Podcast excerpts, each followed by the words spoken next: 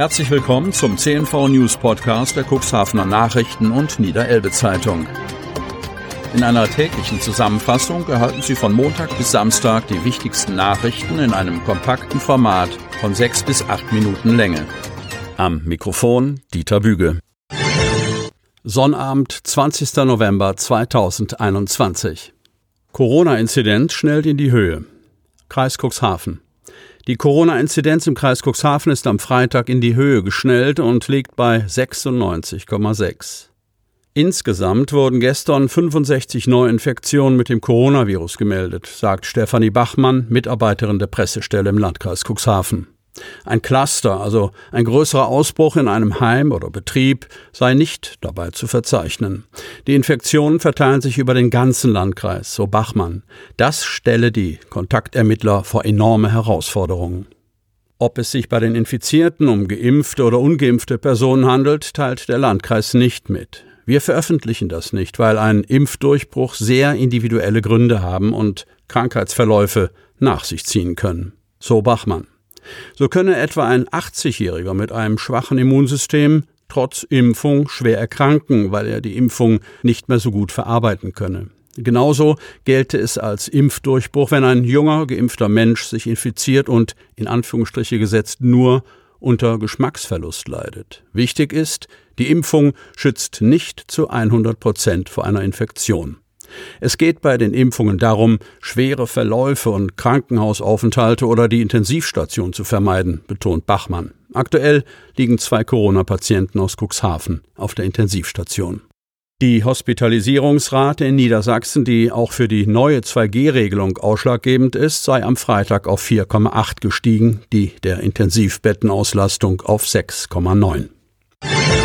Ansturm auf Impfangebote überrascht Verwaltung. Kreis Cuxhaven. Die mobilen Teams im Kreis Cuxhaven werden derzeit von Bürgern, die sich gegen das Coronavirus impfen lassen, überrannt. Sowohl in Cuxhaven bei den Johannitern als auch in Hemmoor beim Deutschen Roten Kreuz bildeten sich in dieser Woche lange Schlangen. Dieser Bedarf ist für die Teams vor Ort nicht schaffbar, räumt Stefanie Bachmann ein. Die Kreisverwaltung ist für die Koordination der mobilen Impfteams verantwortlich. Bachmann, wir sind bei den Impfungen nicht mehr Herr der Lage. Deshalb plane die Kreisverwaltung derzeit mit Hochdruck an mehr Angeboten. Heute Morgen gab es ein Gespräch mit den Trägern der mobilen Teams, so Bachmann. Dort sei überlegt worden, welche alternativen Räumlichkeiten es gebe, die auch das Warten in langen Schlangen etwas zumutbarer machen würden. Dazu sind wir in Gesprächen mit den Gemeinden, so Bachmann. Außerdem überlegen wir, neben dem offenen Impfen auch eine Terminvergabe anzubieten. Diese widerspräche zwar der Grundidee eines möglichst niedrigschwelligen Angebots, die Johanniter hätten sich aus Gründen der Handhabbarkeit aber schon für eine Terminvereinbarung entschieden.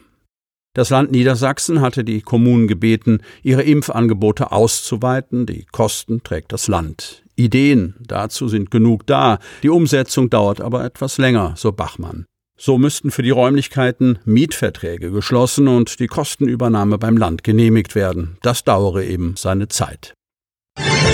Keine Panik vor möglichen 2G-Regeln. Kreis Cuxhaven. Niedersachsen steigt um auf 2G, heißt es auf dem Webportal der Landesregierung. Unter dem Eindruck steigender Inzidenzen und einer wachsenden Zahl von stationär aufgenommenen Covid-19-Patienten will das Kabinett den Zugang zu Veranstaltungen und gastronomischen Angeboten stärker reglementieren. Örtliche Branchenvertreter trifft diese Nachricht nicht überraschend. Die Gesamtentwicklung betrachtet manch einer unter ihnen trotzdem mit Sorge. Wohl fühle ich mich dabei nicht, erklärt Christian Marinello und meint die vierte Corona-Welle, wegen der in Bayern sämtliche Weihnachtsmärkte gestrichen wurden. Davon kann an der Küste noch keine Rede sein.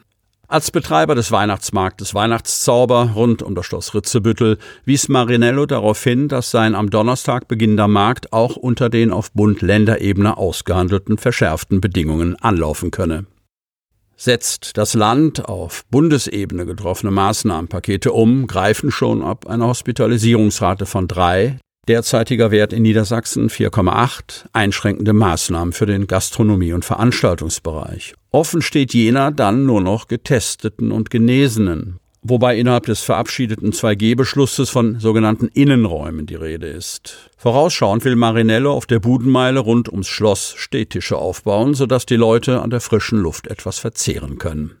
Hakan Bingöl, der Teile des Kurparks in eine Winterzauberwelt verwandeln möchte, macht sich über die Durchführung der Veranstaltung wenig Sorgen. Wir können sofort auf 2G umstellen, betont Bingöl und verweist auf einen Checkpoint am Zugang zur Veranstaltungsfläche, an dem nicht nur Impfatteste, sondern auch Rucksäcke und die von Besuchern mitgeführten Schlittschuhtaschen kontrolliert werden können.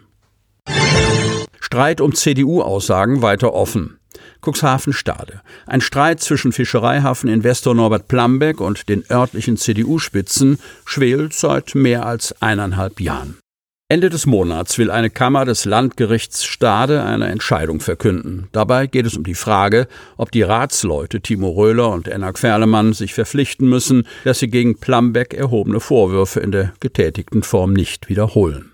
Streitpunkt ist eine Pressemitteilung aus dem Frühjahr 2020. Unter dem Logo der CDU-Stadtratsfraktion hatten die Verfasser die Auffassung vertreten, dass es der Eigentümer des alten Fischereihafens darauf anlege, der Stadt die Lasten einer Sanierung der Kaimauern aufzubürden, während er selbst von der Vermietung der rings um das Hafenbecken gelegenen Immobilien profitiere.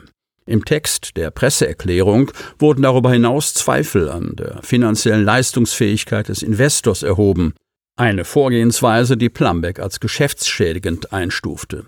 Die beiden CDU-Vertreter unterstrichen, eine gütliche Einigung zu favorisieren. Für einen Kompromiss hatte die Kammer den Streitparteien ursprünglich bis zum 5. November Zeit gegeben. Anschließend, so kündigte der Vorsitzende Richter an, werde eine gerichtliche Entscheidung verkündet. Die Urteilsverlesung wurde allerdings zwischenzeitlich verschoben. Falls sich die Parteien nicht einigen, wird voraussichtlich am 26. November eine Entscheidung der zuständigen Kammer ergehen, so eine Gerichtssprecherin. Sie möchten noch tiefer in die Themen aus Ihrer Region eintauchen? In unserem CNV-Themen-Podcast auf Tauchgang gibt's alle 14 Tage per Interview interessante Personen, emotionale Stories und bemerkenswerte Projekte aus dem Landkreis Cuxhaven direkt auf die Ohren, damit Sie ab sofort keine Podcast-Folge mehr verpassen, benötigen Sie lediglich einen sogenannten Podcatcher. Auf den meisten Smartphones ist dieser bereits vorhanden. Falls nicht, dann suchen Sie ganz einfach in Ihrem App Store nach einem kostenlosen Podcatcher wie zum Beispiel Spotify, Apple Podcast oder AntennaPod. Selbstverständlich können Sie unsere Podcast-Folgen auch direkt über unsere Website unter cnv-medien.de slash podcast anhören. Die hörten den Podcast der CNV Medien, Redaktionsleitung Ulrich Rode und Christoph Käfer. Produktion Rocket Audio Production.